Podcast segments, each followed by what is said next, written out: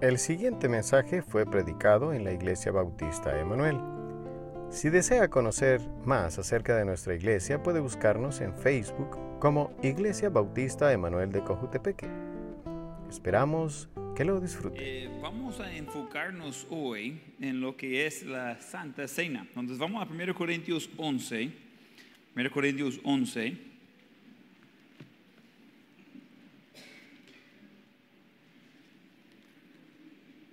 Tengo muchas notas, probablemente no vamos a ver todo, pero hasta ciertos años quiero volver a enseñar acerca de la Santa Cena para que quedamos claros de qué estamos haciendo. Hoy en otro ratito vamos a, a observar, participar en la Santa Cena y de ver por qué, por qué tenemos la Santa Cena, de, de qué se trata.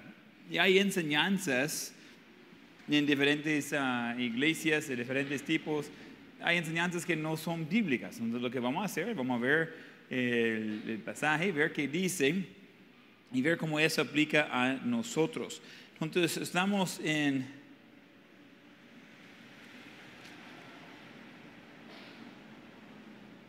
Yo estoy en el lugar equivocado, permítanme.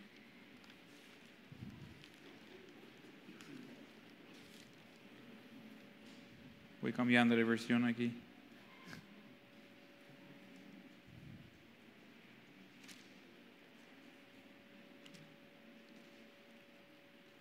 Ok, estamos en 1 Corintios capítulo 11, versículo 23. De ahí vamos a comenzar. 1 Corintios 11, 23.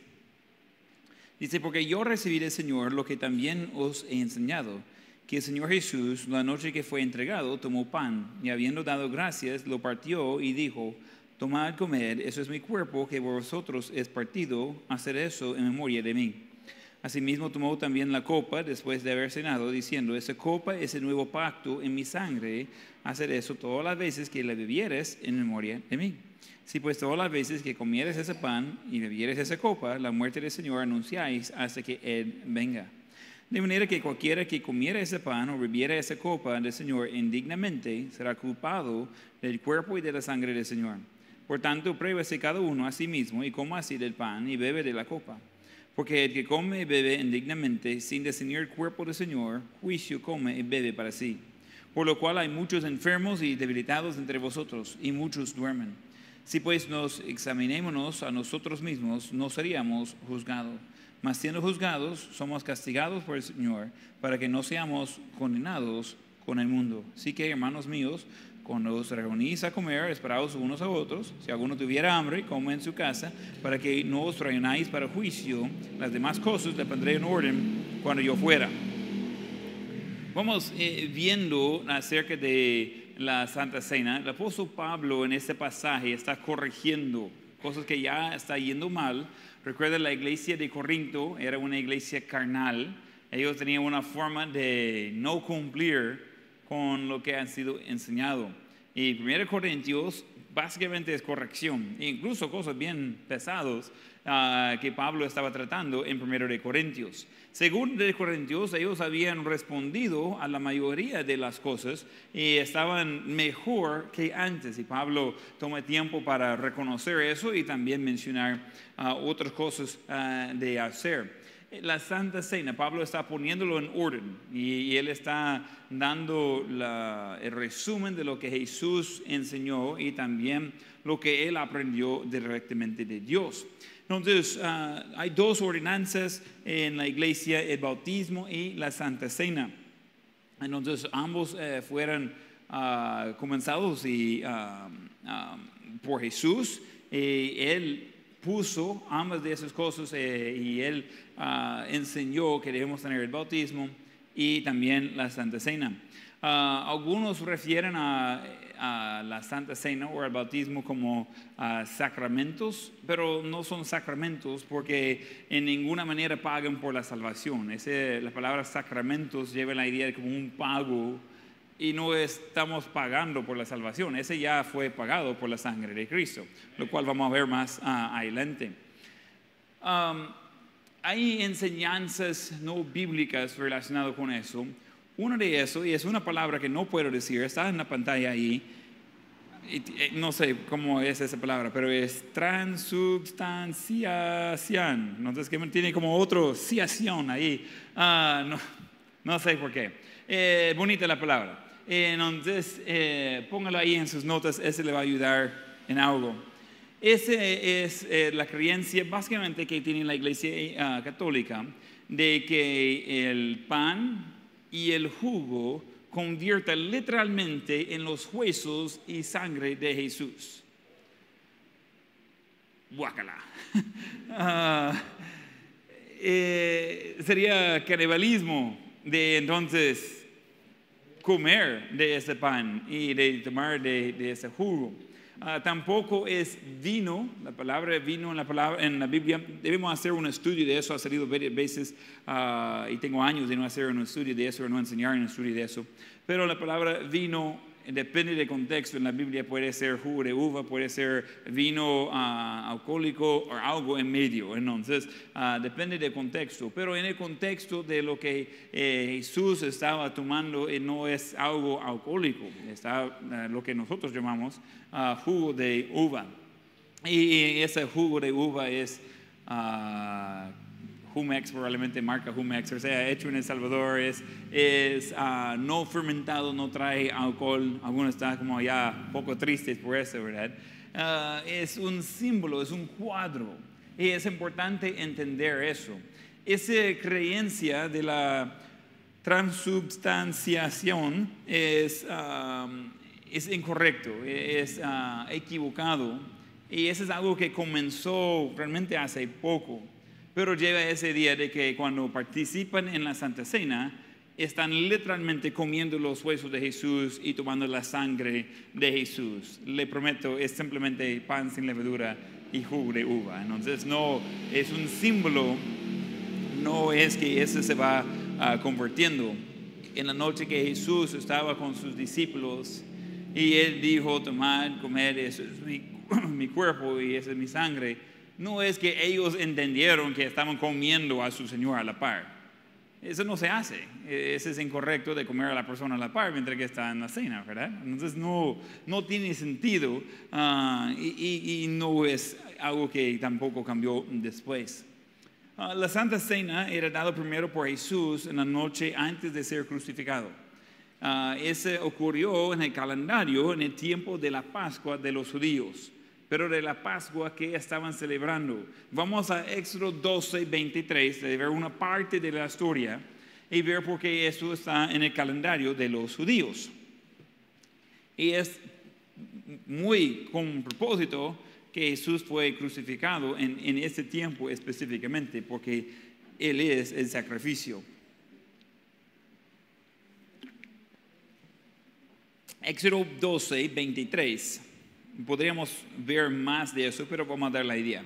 Éxodo 12, 23, porque Jehová pasará hiriendo a los egipcios y cuando vea la sangre en el dentel y en los, en los dos postes, pasará Jehová a aquella puerta y no dejará entrar al heredor en vuestras casas para herir. Ok, si va en su memoria a las plagas en Egipto, el último plaga, ah, pues era eso de que iba a venir el ángel en la noche, iba a matar el primero nacido en cada casa, no solamente los bebés.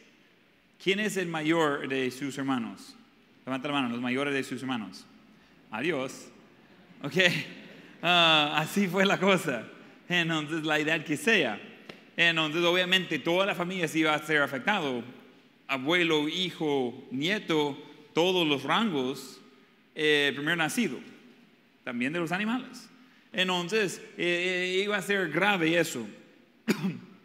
Ah, y, sucedió. Pero para que no afectara a los israelitas, pueblo de Israel, que Dios estaba librando, entonces ellos tenían el mandamiento de matar a una, una oveja, un cordero, sin mancha, el mejor que tenía. Yo creo que ustedes entienden que después de sacar la sangre de la oveja, ya no vive. Eso es algo que hace una vez. ¿Están conmigo? Algunos están como, ah, pero, mire, estamos tratando de esperar que fuera un poco más gordito y... No, no, no, no. Esa es su oportunidad, su único y probablemente última oportunidad. Y es mandamiento. Entonces va a eh, tomar de eso, va a preparar la carne eh, y comer de eso. Y va a tomar de la sangre, tomarla aparte y va a, usar esa sangre. No, no, no quiero ser grosero, pero la forma de matar un animal, si quiere usar la sangre, tiene que hacerlo con propósito. Porque normalmente no hay mucha sangre que sale separado del animal, porque después de matarlo el corazón no está trabajando. ¿Están conmigo? Entonces, eh, si trata de sacar sangre de un animal ya muerto, no es mucho. Hay sangre, pero está mezclado con todo lo demás, no es separado. Si quiere sacar la sangre como ellos estaban haciendo, tiene que hacerlo de una forma especial. Ah, voy a dejar los detalles afuera, pero ese es un proceso ah, más difícil y con propósito y de dos personas, mínimo. Entonces, uno que está controlando el animal y cortando el cuello, y el otro que está ahí con el recipiente para recibir de esa preciosa sangre. Esa sangre la van a poner aparte, la van a ocupar. Esa sangre la van a poner en el marco de la puerta. Eh, en el marco de la puerta, la puerta normal, ¿cuántos lados tiene el marco de la puerta? Algunos dicen cuatro, pero ese va a ser tropiezo, entonces son tres, dos lados y arriba. Y cuando abre la puerta está el suelo, es lo que hace de debajo. ¿Estamos bien? Por los arquitectos aquí. Entonces, eh, donde va a echar esa sangre es arriba y en los dos lados. Ese es un símbolo de la cruz. ¿Están conmigo? Es un cuadro. ¿Por qué así? Porque está preparando por Jesús. Jesús no murió de esa forma para cumplir el Antiguo Testamento. El Antiguo Testamento fue hecho para preparar por la muerte de Jesús. ¿Estamos bien? Todo el Antiguo Testamento es en preparación por Jesús. El Nuevo Testamento es la vida de Jesús y después cómo tener relación con Jesús. Ese es el resumen de la Biblia. Por si no le gusta leer mucho, por lo menos ya sabe ah, por dónde va la cosa. ¿Ok? ¿Vamos muy bien? ¿Ok? Entonces, cuando eh, estamos eh, viendo eso de, ah, de la cruz y estamos viendo de la sangre, está metiendo esa sangre en ah, la cruz y están ayudando de ver un, un, cuadro, están ayudando de que en ese cuadro va a haber sangre arriba, sangre de los dos lados. ¿Qué pasó con el ángel del muerte cuando vio la sangre? ¿Pasó? ¿Sucedió algo en esa casa donde había la sangre? No. Ellos fueron, ¿qué es la palabra? Salvos. Que físicamente fueran salvados porque vio la preciosa sangre. Suena, ¿verdad? Hay cantos de eso. Pero de eso viene de la Biblia. Está bueno cuando los cantos vienen de la Biblia, ¿ok? Entonces, cuando vamos eh, viendo de cómo van conectando las piezas, después Dios mandó al pueblo de Israel de hacer una memoria cada año a esa fecha de tener la Pascua. Y iba a tener la Pascua, iba a tener algo parecido, iba a tener pan sin levadura, porque ellos salieron apresurados, que no tenía tiempo de levantar el pan. Entonces llevaron así como era y pues lo comieron no hecho, ah, no, no habían ah, crecido todavía por la prisa. Hay un proceso con pan no puede ah, agarrar en la mitad, con galletas sí se puede. ese es mi favorito, donde cuando está haciendo las, la masa de galletas, después de tener todos los ingredientes, está listo para comer crudo, así ya. pero eh, para orar en el hornear, ¿verdad? Entonces Esther dice, ¿y por qué lo come así? No, para que no tiene que hornearlos. Entonces ahí ah, ella siempre me está regañando por, por eso. Pero eh, con el pan no es que en medio del proceso uno puede estar sacando un poco, se va a reinar. Entonces ellos salieron de prisa esa noche después de, ah, de, que pasó el ángel, ellos fueron salvados y salen. Entonces tiene mandamiento de que va cada año, va a tener la Pascua recordando que Jesús los sacó del pueblo de Egipto. ¿Está conmigo? Estamos haciendo resumen de libros de la Biblia, así. pero estoy tratando de conectar los puntos. Y Jesús con propósito murió en ese tiempo porque no para conectar con el Antiguo Testamento, sino que el Antiguo Testamento fue preparando para Jesús. Todo estaba alineado por Jesús. Increíble como eh, todo está bien ah, preparado y planeado. Mirando por atrás tiene sentido. En el momento, pues vamos a celebrar el Pascua, recordando que salimos de Egipto. Pero ellos no entendieron por completo lo que estaban simbolizando y representando allí adelante. Vamos a Lucas 22, 19. En ese mismo fiesta de la Pascua, tiene Jesús con sus discípulos, están con una comida típico eh, de, de esa fiesta, era parte de la fiesta que estaban cumpliendo.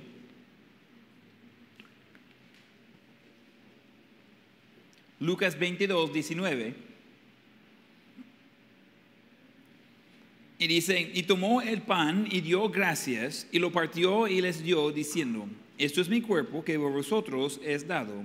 Hacer eso en memoria de mí. Okay, otra vez, Jesús está enseñando eso a sus ah, discípulos. Esa parte es diferente. Ese ya no es parte de costumbre. Por la primera vez está sucediendo eso, que Él está partiendo el pan y está dando eso pero no tiene mucho sentido. Ese es mi cuerpo. Y dice que por vosotros es dado. Pero eso es antes de que Él sea crucificado. Ellos no saben que se viene. Ellos están sorprendidos cuando eso sucede. No es por el momento, ellos están recibiendo, ellos entienden que es algo solemne, ellos entienden que es algo precioso, pero ellos no saben de qué se trata. Pero él está diciendo, ese es el pan, ese es, eh, lo partió, les dio diciendo, ese es mi cuerpo que vosotros les dado a hacer eso en memoria de mí. Normalmente se va a hacer algo en memoria de alguien es cuando ya no esté, ¿verdad? Pero él está presente diciéndolos de hacer eso en memoria de mí. Ese es un poco, ok, lo recordamos, eso está bueno. Está hablando con nosotros en el presente, pero Él está preparándolos. 24 horas después va a ser completamente diferente sus vidas. Y Él sabe, obviamente, Él está preparando a ellos ah, por eso.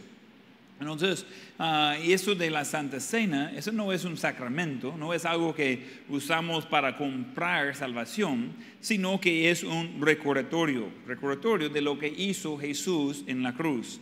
Antiguo Testamento, la forma en que salieron de Egipto, eh, la fiesta de Pascua, todo eso es mirando por adelante, preparando para Jesús.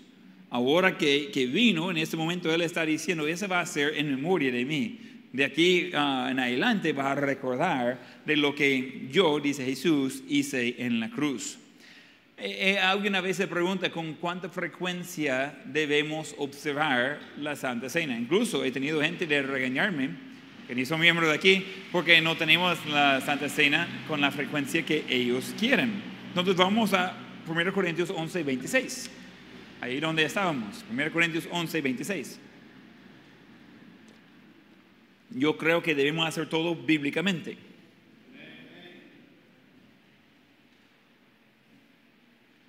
es literalmente la única indicación con la frecuencia que debemos tener la Santa Cena. 1 Corintios 11, 26. Así pues, todas las veces que comieres este pan y bebieres esta copa, la muerte del Señor anunciáis hasta que Él venga. ¿Alguien vio el tiempo? Lo que dice es todas las veces. Pero ¿cuántas veces no dice? ¿Con cuánta frecuencia? La Biblia no dice, no da indicación. Lo que es entendido de, mí y de otros que hemos estudiado la palabra de Dios es que depende en cada pastor, en cada iglesia. Es algo para ellos. Entonces, para nosotros, eso lo hacemos cada uh, tres meses, para hacerlo cuatro veces en el año. Uh, hay diferentes razones por eso. Uno es que uh, no quiero que sea tan común que perdimos la importancia de eso, no, no, que sea solo parte de la rutina. Eso no es rutina, eso es algo muy específico y muy especial. Y vamos a ver uh, cosas con eso un poco más adelante.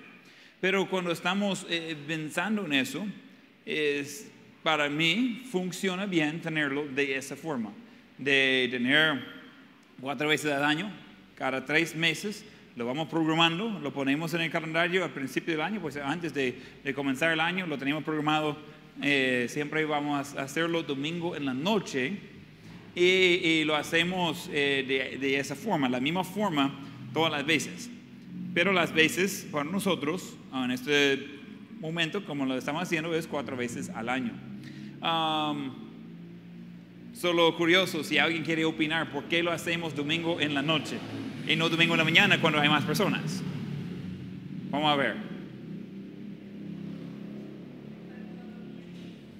Es para los miembros. Domingo en la mañana es el culto más probable de tener invitados y eh, gente no miembros de la iglesia. Todos están bienvenidos en cada culto, pero es, siempre es así de que para nosotros, nuestra cultura aquí en nuestra iglesia, domingo en la mañana es el culto donde hay ah, más personas, incluso personas que no son ah, miembros. La Santa Cena es para la gente que son salvos, bautizados y miembros de la iglesia. Entonces, si tenemos buen número de personas que no son salvos, bautizados, miembros de la iglesia, sentiría quizás incómodo ah, y, y qué está pasando. Domingo en la noche es un poco más como familia, es, es- solo somos nosotros, ¿verdad? Entonces ahí sentimos que ya ah, tenemos un poco de, ah, de libertad de poder hablar francamente y, y son la gente que están con interés de seguir a Dios, no están solo entrando en eso, están algo comprometidos en eso, entonces es una forma práctica, pero podría ser en otro culto, bíblicamente podría ser cuando sea. Pero yo creo que domingo en la noche es el culto que mejor cabe, por eso lo hacemos así, es preferencia. ¿Cuándo es preferencia? ¿Con cuánta frecuencia? Preferencia. Am, ¿Qué culto? Preferencia. Hay muchas preferencias ahí. En donde dice, ah, pero yo vengo de una iglesia que lo hiciera de otra forma. Está bien. Cuando hablamos de preferencias, pueden ser diferentes y ninguno es equivocado. ¿Ya? Entonces, eh, no hay, hay maneras incorrectas de hacerlo, pero en cuanto al tiempo, am, puede hacerlo ma- con más frecuencia, con menos frecuencia, y todavía estar ah, haciéndolo bíblicamente. Ah, Yo tengo razón que lo hacemos así eh, y lo he explicado, pero ese es eh, por donde va la cosa ahí. Entonces, ese es como de, de introducción acerca de, de la Santa Cena. Es larga la introducción, pero quiero que entendemos de dónde viene todo eso. ¿Están conmigo? ¿Están despiertos? Entonces, acabamos de hacer algo y eso está bonito. Conectamos el Antiguo Testamento y el Nuevo Testamento, pusimos el puente ahí y espero que encendieron unos foquitos. Ah, cuando tiene esos ah moments, momentos, eso está bueno de que dice, ah, ok, ya está comenzando de, de ser un poco más claro, ya, ya estoy agarrando la idea. La Biblia no es eh, dos libros separados, ni 66 libros ah, separados. La Biblia es una sola y trae diferentes partes y todos son para ayudarnos en nuestro andar con Dios hoy. Um, he escuchado pastores quizás con buenas intenciones y malas ah, teología de decir, ah, mire, el Antiguo Testamento ya no aplica a nosotros, nosotros vivimos en el Nuevo Testamento. Y yo como, no, ah, eso no, no, no, no, es bíblico. Eh, toda la Biblia es para nosotros. Hay cosas que solo están hechas por el pueblo de Israel y tenemos eso como de referencia, pero igual todo eso va dirigiendo, preparando ah, para Cristo. Es importante de, de saber eso. Propósito de la Santa Cena. Eh, quiero animarle a tomar notas ah, y también anotar las referencias. algunos voy a solo darle referencia y leerlo por cuestión de tiempo, pero quiero que tenga el la información ahí por después también. Entonces, el propósito de Santa Cena es recordar al Señor, de recordar al Señor. 1 Corintios 11, 23, ahí donde estábamos. Porque yo recibí del Señor lo que también os he enseñado, ese es el apóstol Pablo hablando, que el Señor Jesús, la noche que fue entregado, tomó pan y habiendo dado gracias, lo partió y dijo, tomad, comed, esto es mi cuerpo que por vosotros es partido, hacer eso en memoria de mí. Asimismo tomó también la copa después de haber cenado, diciendo, esta copa es el nuevo pacto en mi sangre, hacer esto todas las veces que la bebieres en memoria de mí. Entonces, eh, viendo eso, vamos a ver lo que Él está haciendo. El pan representa el cuerpo de Cristo. Ah, en Juan 6:35, si quiere notar la referencia, Juan 6, 35. Jesús les dijo, yo soy el pan de vida, el que a mí viene nunca tendrá hambre y el que en mí cree no tendrá sed jamás. Que este pan no es por propósito de llenar físicamente y quitar el hambre física. ¿Quién le gusta pan? ¿Quién le gusta comer pan? ¿Quién come más pan de lo que los doctores recomiendan? ¿Okay? Vamos bien, ¿ok? Ah, pero es algo de que sí disfrutamos el pan, pero ¿quién come pan seguido? O sea que no le es suficiente una vez al mes. Tiene que ser más, ¿verdad? Entonces, es algo que seguimos tratando de consumir. A mí me gusta lo más dulce, lo mejor. Ah, de lo menos saludable, lo más contento soy. Eh, eh, es ah, algo que, ah, esa es una de mis debilidades. Si yo entro aquí en la, en la panadería Cuscatlán, ya me conocen, no sé por qué. Y yo entro ahí, hola pastor, ¿cuánto va a llevar? Y, muchas veces estoy llevando para mí, estoy llevando para mi clase o otra gente. Y, son buenas cantidades, no solo llevo, yo voy, voy a llevar solo lo que necesito para, para el grupo, en donde yo voy a solo eso. Pero mire todos esos otros. Y ese no he probado, ¿cómo se llama eso? Hey, no hombre, lugar de tentación eso. Ah, entonces, es algo que disfrutamos el pan. Jesús no está diciendo que Él es un pancito de francés que le va a estar consumiendo. No, no, no. Está hablando que Él es nuestro sustento, Él es parte ah, de lo que va a sostener a nosotros. Eh, él está diciendo que Él es simbólicamente el sustento, no de pan en sí, sino de lo que necesitamos espiritualmente. Mateo 26, 26 dice, y mientras comían, eh, tomó Jesús el pan y bendijo y lo partió y dio a sus discípulos y dijo, tomad, comer, esto es mi cuerpo. Okay. Otra vez está conectando el pan con su cuerpo. Pero ellos no entendieron que estaban comiendo el cuerpo de Jesús. Una cara dice, ah, yo tengo el pie. Ah, no, es súper raro eso. Eso no es lo que estaba sucediendo es, simbólico, es un cuadro, es importante entender eso. Anota en sus notas Isaías 53, versículo 4. Y después vamos ahí. Isaías 53, 4 y 5.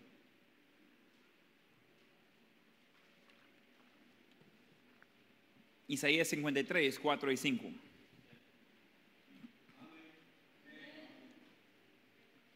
Están llegando rápido, eso está bueno. Isaías está en el Antiguo Testamento, un poco después de Salmos, Proverbios. Isaías 53, versículo 4 y 5. Ciertamente llevó él nuestras enfermedades y sufrió nuestros dolores. Y nosotros le tuvimos por azotado, por herido de Dios y abatido. Mas él herido fue por nuestras rebeliones, molido por nuestros pecados. El castigo de nuestra paz fue sobre él, y por su llaga fuimos nosotros curados. Yo tengo una pregunta. Isaías fue escrito antes o después de la crucifixión de Jesús. Digo Testamento. Ese fue escrito en el, tiempo de futuro, presente o pasado, la forma que está escrito. Pasado. Sufrió. Eh, eh, eh, tuvimos por azotado, mas él herido fue, molido por nuestros pecados. Entonces, eh, dice, por su llaga fuimos nosotros curados. Y está hablando en tiempo pasado de algo todavía en el futuro. Qué bonito eso. Es profecía. Es profecía que ahora está cumplida. Jesús cumplió esa profecía cuando Él murió en la cruz y después resucitó en victoria sobre la, ah, la muerte y el pecado. Entonces, vamos conectando los puntos en la Biblia. A mí me encanta hacer eso, de de, de repente estar leyendo algo y dice, hey, yo leí eso en otro lado, y uno va y dice, ah, como todo va como vinculado, eso está bueno. Y estamos viendo eso ah, con la muerte de Jesús. Entonces, el pan representa el cuerpo de Cristo, la copa representa la sangre de Cristo. Otra vez es una representación, no es en sí la sangre.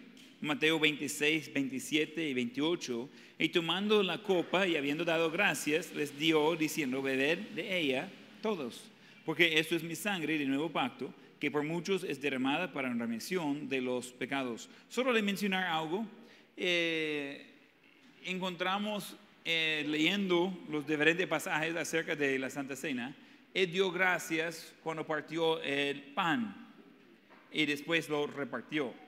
También lo dio gracias cuando estaba ah, por repartir ah, la copa, el jugo de uva. Entonces, eh, alguien me preguntó, ¿por qué oramos tanto cuando estamos dando la Santa Cena? Porque estamos dando gracias a Dios. Esa es parte de lo que él, ah, Jesús hizo de ejemplo. Pues si nosotros estamos tratando de seguir el ejemplo de Jesús, tiene sentido eso, ¿verdad? Okay. Entonces estamos tratando de, um, de seguir el patrón bíblico porque queremos hacer todo por la Biblia. Ahora, cuando hablamos de la sangre, eh, solo preguntando, ¿quién a ver sangre le da, la náusea, le da malestar de ver sangre? ¿Alguna así? Levanta la mano. No le cae bien la sangre ni de usted ni de otro, ¿ok? Um, eh, son varias y ya sabemos a quién no correr cuando estamos eh, ahí heridos y necesitando ayuda. Ah, yo no soy así, yo puedo ayudar a gente con heridas y pues mejor que sea sangre de ellos y no mía, pero uh, es parte de la vida, no me afecta. Parte de eso es uh, estilo de vida creciendo, de mucho de cazar animales y uh, matar las vacas y gallinas y todas esas cosas. O sea, fue tortura en el momento, pero me, me condicionó algo por la vida. Entonces, es solo para ayudarle. Si quiere estar en el ministerio, le va a ayudar de matar un par de, gallinas en el día. Entonces, se va a ayudarle de saber cómo matar, I mean, tratar con, uh, con los otros cristianos en su vida. Entonces, pero son cosas de que uh, a veces uno a ver la sangre está como, no puedo ver eso. Uh, tenemos algunas personas en el equipo. en el colegio siempre hay niños cayendo y hay, um, hay manchas en todo el colegio de, de, sangre, ¿verdad? Pero uh, tenemos algunos miembros del equipo que si ellos llegaran a ayudar, se iba a desmayar de un solo. Ups, ya tenemos otro, ¿verdad? Entonces, pero en sí, en sí, nadie le gusta mucho la sangre. E, es, sería un poco raro si usted está ahí como, oh, mire cómo cae la sangrita. No eso no está bien. Ah, algunas enfermeras son así, ellos ven mucha sangre, entonces uh, las veces que he tenido que tener uh, sangre, a ellos les gustan mis venas, dicen que, que están bonitas mis venas, yo como, ok, eh, y sacan la sangre y dicen, ah, bien rojo su sangre, y digo, mm, pues sí, así sale, no, mm, soy pues chelito afuera, cafecito adentro y, y, rojo por la sangre, entonces es, es simple. Pero la sangre es un poco grosero, no es algo que queremos tocar o, mucho menos detener a tocar nosotros. Pero la sangre de Jesús es algo muy importante y necesitamos entender eso. Quiero darle unos, ah, unos puntos y, unas referencias para ayudarles a entender la importancia de la sangre. Ah, primero, somos justificados por la sangre. Somos justificados por la sangre. Eso es importante. Por la sangre de Jesucristo somos justificados. Si quiere anotar la referencia Romanos 5.9. Dice, pues mucho más, estando ya justificados en su sangre, por él seremos salvos de la ira. En Hebreos 9.22. Muy importante ese versículo. Dice, y casi todo es purificado según la ley con sangre. Y sin derramiento de sangre no se hace remisión. Pero nosotros no tenemos que derramar nuestra sangre por pagar precio por nuestros pecados. ¿Por qué? Jesús ya derramó su sangre. Y Él hizo eso por nosotros. Qué bonito. Recuerda cuando dije mejor sangre de otro que la mía. Mucho mejor la sangre de Cristo que la mía. La mía no es suficiente. La sangre de Cristo cubre todo. También en sus notas somos limpios por la sangre. Nosotros primero somos justificados por la sangre, somos limpios por la sangre. Juan 1.7. Somos limpios por la sangre. En Juan 1.7 dice, pero si andamos en luz, es el primero de Juan, como Él está en luz, tenemos comunión unos con otros y la sangre de Jesucristo su Hijo nos limpia de todo pecado. Entonces somos justificados por la sangre, somos limpios por la sangre, somos comprados por la sangre de Jesús. Nadie le gusta pensar en ser comprado. Eh, eh, yo soy, pues, libre. Y, y tenemos ah, gente en Nuevo Testamento hablando de eso, de que yo nací romano, yo nací ah, libre. Y, y- y veamos eso, nosotros vivimos en un país libre. Ah, Nadie aquí conoce esclavitud, ni usted en tener esclavo, ni de ser esclavo. Y creo que estamos de acuerdo que nadie quiere ser esclavo. Eh, no me parece. De todos los trabajos que hay en el mundo, no mucho me llama la atención de ser esclavo. ¿Están conmigo? Entonces, si alguno dice, ah, yo quiero ser esclavo, hay partes del mundo donde podría aplicar, le- lo agarran, no, no se preocupe, pero no mucho me parece. Eh, no conocemos eh, eso de ser ah, esclavos, pero en sí, en sí, nosotros somos comprados. Y uno compra cosas, chunches, zapatos, viene y va. Y nosotros no pensamos de nosotros como comprados, pero somos comprados por la sangre de Jesucristo. Entonces en Hechos 20, 28 dice, por tanto mirad por vosotros y por todo el rebaño en que el Espíritu Santo os ha puesto por obispos para apacentar la iglesia del Señor, la cual Él ganó por su propia sangre. Ok, Estamos viendo eso de que nosotros ah, dependemos mucho de la sangre de Jesús. Otro punto acerca de la sangre, somos redimidos por la sangre. Somos redimidos por la sangre.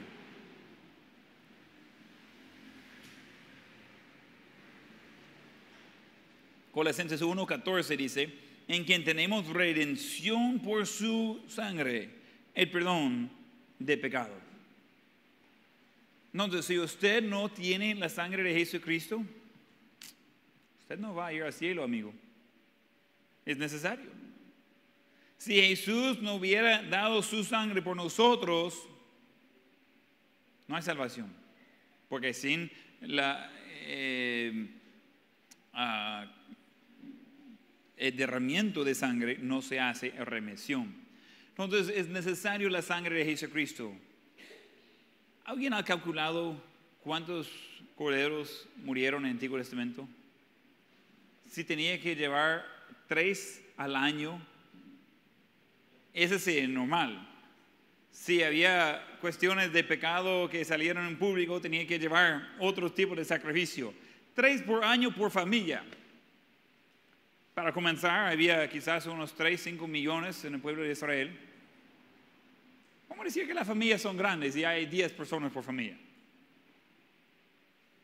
Pero de 3 millones de personas, 10 en la familia eh, son varias personas, son varias familias todavía. Estoy hablando de millones de animales al año, por miles de años. ¿Cuánta sangre? ¿Sabe que mucha de esa sangre lo dejaron caer en el suelo, en el tabernáculo? Eh, no había suelo, estaba eh, temporal, lo movía de un lugar a otro. Pero llega un momento no puede observar más sangre en la tierra. Es una de las razones que iba a estar moviendo. Piensa cómo sería el ambiente. De ahí tiene el polvo, tiene quizás unas piedras y tiene tanta sangre ahí que ya no está bajando. Uy, pero eso es seguido, cada fiesta. Hoy en la tarde, cuando comenzó la lluvia, yo estaba en el escritorio estudiando y hablando un poco con los niños y, ah, y Esther estaba arriba en la casa y cuando ella bajó y iba a, a pasar por la cocina para comprar, no, comprar, pero ah, de echar ah, el café, y ella dijo, mire, tenemos un problema. Entonces ah, yo voy para ver y se había topado el drenaje atrás de la casa, donde toda la lluvia del techo estaba cayendo allí en el patio y estaba llenando. Hace unos años eh, sucedió eso, se topó el tubo y pues todo el agua venía por dentro de la casa. Estaba bonito eso. Ah, estaba cerca de hacer eso hoy en la tarde. Es, es inconveniente cuando esas cosas suceden ah, en la tarde. Entonces ah, eh, está ya llenando y ups, entonces Esther iba a salir corriendo por fuera y yo, no, yo voy, no, de ahí voy y, y veo el drenaje está lleno de hojas y voy sacando y, y se va saliendo el agua. Uh, porque sí, estaba bastante agua y no quería tener eso dentro de la casa. Entonces, y, y se va por el drenaje y ya, solucionado. Pero ¿qué tal cuando la tierra ya no observa más sangre y siguen derramando sangre de los animales? ¿Por qué tantos animales? Y aún así no era suficiente. muere un Jesús, un Cordero perfecto, paga el precio por todos y ya no es necesario ningún otro sacrificio. Y, y- y muestra, mire, tantos animales, Jesús enseña eso y, y no funciona. Y ahora con un solo sacrificio se paga todo. Estaba en preparación de ver la depravidad del hombre. Entonces eh, encontramos de que nosotros necesitamos esa sangre que Jesús derramó en la cruz. Pero esa sangre, aunque hace muchos años la tierra obtuvo toda esa sangre, se lavó con la lluvia y, y la cruz en sí, donde mu- murió Jesús, no sabemos cuál es, eh, eh, de madera no dura tanto tiempo. Pero podemos ir al monte donde Él murió y podemos ver, pues, y Él no está ahí. Puede ir a la tumba que está ya vacía y podemos recordar de lo que Él hizo por nosotros.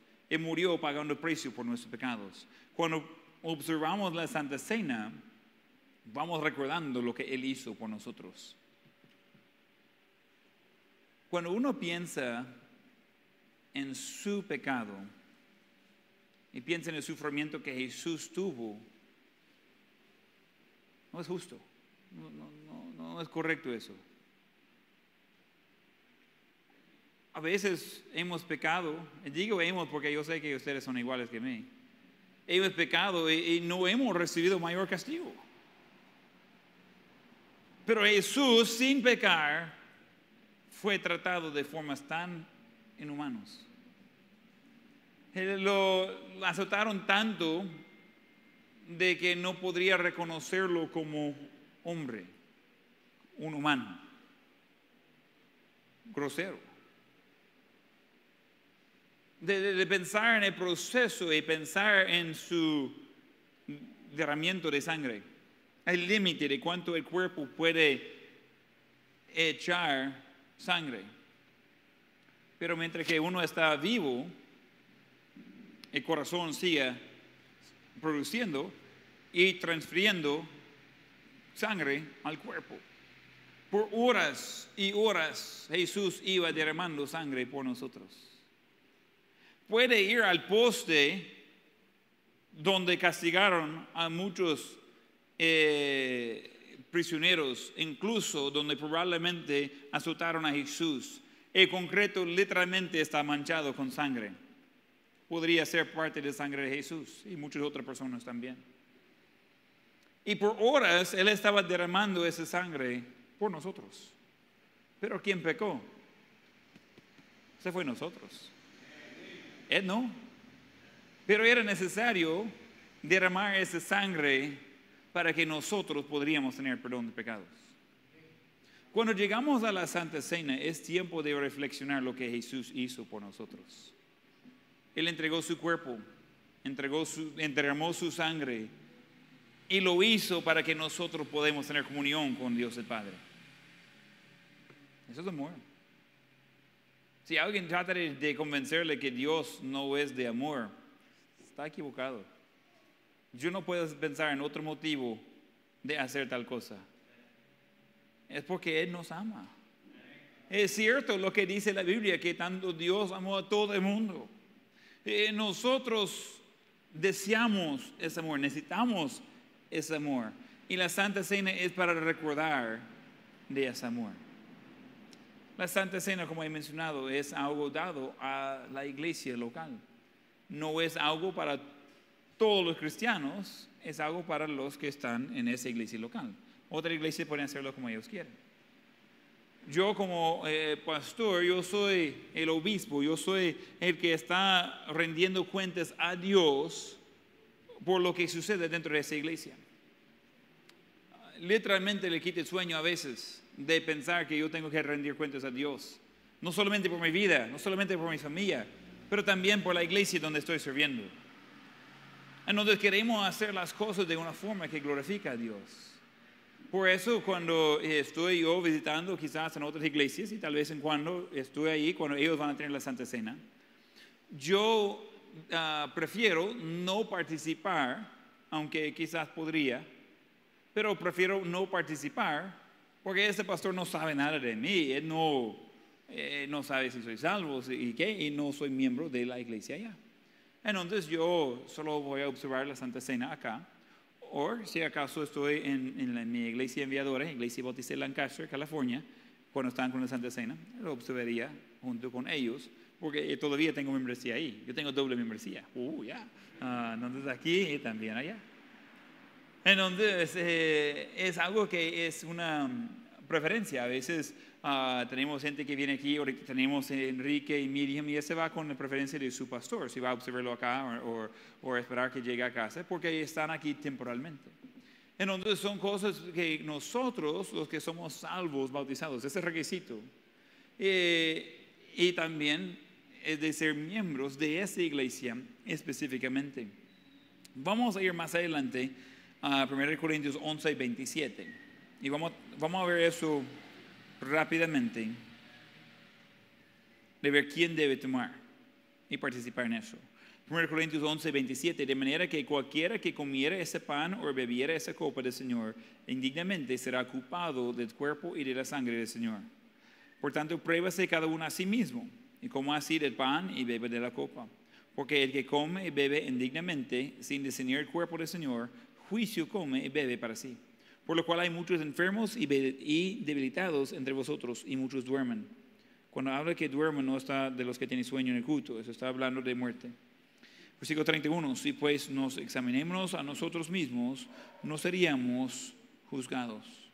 Entonces, e-, ese está en sus notas, pero vamos a terminar con eso. Eh, otro propósito de la Santa Cena es para ver avivamiento en su iglesia. Es para ver avivamiento en su iglesia. Son momentos específicos donde todos van a tomar tiempo de evaluar personalmente y ver cómo están espiritualmente. De ver cómo están, si están de verdad cumpliendo con lo que Dios ha hecho. Jesús pagó el precio por nuestros pecados, no para darnos licencia para pegar, pero para librarnos de ya no ser esclavos del pecado. De tener eso, ese precio ya pagado y nosotros de, andar o continuar en pecado. ¿Cómo cree que hace sentir a Jesús? Todos hemos experimentado eso, que le regala algo a alguien que no lo aprecia. O peor, presta algo a alguien que no lo aprecia. Y regresa todo quebrado y inútil y uno dice, no fue así cuando lo di. Si lo iba a destruir, mejor comprar el suyo. O le regala algo a alguien y dice, ah, ese no tiene valor. Y le bota y uno está como, yo orando por seis meses para darle esa basura. No era esa la idea. Si no lo quiere usted, dámelo. Yo quiero lo que acabo de regalarle. Por ser amable lo estoy regalando. Por ser egoísta yo, yo lo quiero para mí. Pero ¿qué tanto con Jesús cuando Él pagó por todos nuestros pecados? Para que nosotros podamos vivir libres del pecado y andamos en pecado. ¿Cómo cree que él siente con eso? Hablando de ingratitud. Es de otro nivel. Uno dice, mire, pero pues, así soy. Nueva criatura somos haber recibido a Jesucristo. Si aprovechamos del precio que Jesús pagó con su sangre, no es que así somos nosotros podemos y debemos vivir de una forma que glorifica a Dios, no que da publicidad al diablo. Entonces cuando andamos en pecado, pues entristecemos al Espíritu Santo y a Jesús, imagínense. Él puede sentir los golpes, el abuso físico, el abuso verbal por horas mientras que estaban crucificándolo. La crucifixión no fue solo el momento de ponerlo en la cruz, fue todo el proceso. Y Él hizo eso con amor para nosotros. Y nosotros queremos decir que es mi derecho de pecar. Oh, no, Señor. No es así. No es su derecho de pecar. No es su derecho de andar haciendo desorden. Y mucho menos si crees, ah, eso solo afecta a mí. No, no es así. Nosotros, si no es por otra cosa de agradecimiento a Dios, debemos tener nuestras vidas de acuerdo con la palabra de Dios. Y tomamos tiempo en la Santa Cena de evaluar cada uno a su corazón. Y hacer la pregunta a sí mismo, ¿cómo estoy? Y ese de tiempo cuando, si hay pecados no confesados, tratar con eso, confesar los pecados. Sea específico. Dice, ay, yo no recuerdo tantos que hay. Pida a Dios de traer a su memoria los pecados de los cuales debe pedir perdón. Lo hace. Pero cuidado. Porque Dios sabe. Muy bien. Entonces, con eso, debemos Dios traiga a la mente confesarlo. No tiene que esperar hasta la Santa Cena, pero a veces vamos acumulando cosas. Y es tiempo de limpiar todo, que ya no. Ya no quiero nada que no sea bajo la sangre de Jesucristo. Yo quiero todo confesado y entonces perdonado. Y ese tiempo de examinar y decir, ok, ¿cómo estoy yo con Dios? Hay muchos tipos de pecados que puede ser servo para con nosotros y Dios. La Santa Cena es para darnos tiempo para avivamiento, para darnos tiempo para evaluar, para darnos tiempo de ponernos bien con Dios. Y es algo que después, si uno cumple bien como Dios ha diseñado la Santa Cena, siente libre y dice, wow, pues sí, ya, ya siento bien, ya siento bien con mi Salvador, ya siento bien con el que derramó su sangre por mí. Hoy sí, eso es lo que Dios desea con nosotros, tener limpia esa relación con nosotros. En otro momento vamos a tener la invitación. Esta invitación sería para evaluar cómo está con Dios. Y si hay algo que hace estorbo entre usted y Dios, confesarlo a Dios. Si confesamos nuestros pecados, Él es fiel y justo para perdonar nuestros pecados y limpiarnos de toda maldad. Confesarlo con Dios. No con otra persona, con Dios. Pedir perdón y Él lo perdona. Y después que en, otro momento vamos a repartir primero el pan y después el jugo, tenga eso en mente y vaya en su mente a la cruz. Vaya en su mente a ver lo que Jesús hizo por usted específicamente. Si fuera la única persona en todo el mundo todavía, iba a ser necesario de Jesús morir en la cruz y iba a hacerlo. Entonces vaya en su mente, vea el sufrimiento, vea la sangre que va derramando Vea eh, la tortura que le dio a él hasta el punto que ni podría reconocerlo, arrancando su barba con sus manos, pegándole eh, con puña en la cara, con el azote de, nueve colas ahí, arrancando sus, todo su, su, cuerpo. Vaya a ver todo eso en su, en su imaginación y ver todo ese sufrimiento de Jesús y después hacer la, la pregunta a sí mismo. ¿Qué estoy haciendo yo ya que soy perdonado? Ya que eh, ese pecado pues ha sido pagado. Y quiero animarle de volver a hacer compromiso con Dios. Y ya pecado confesado, recordando quién es Jesús y qué hizo por nosotros. Y ahora va a darnos enfoque en lo que vamos a hacer de aquí en adelante. Vamos a tener ojos cerrados y rostros inclinados en este momento.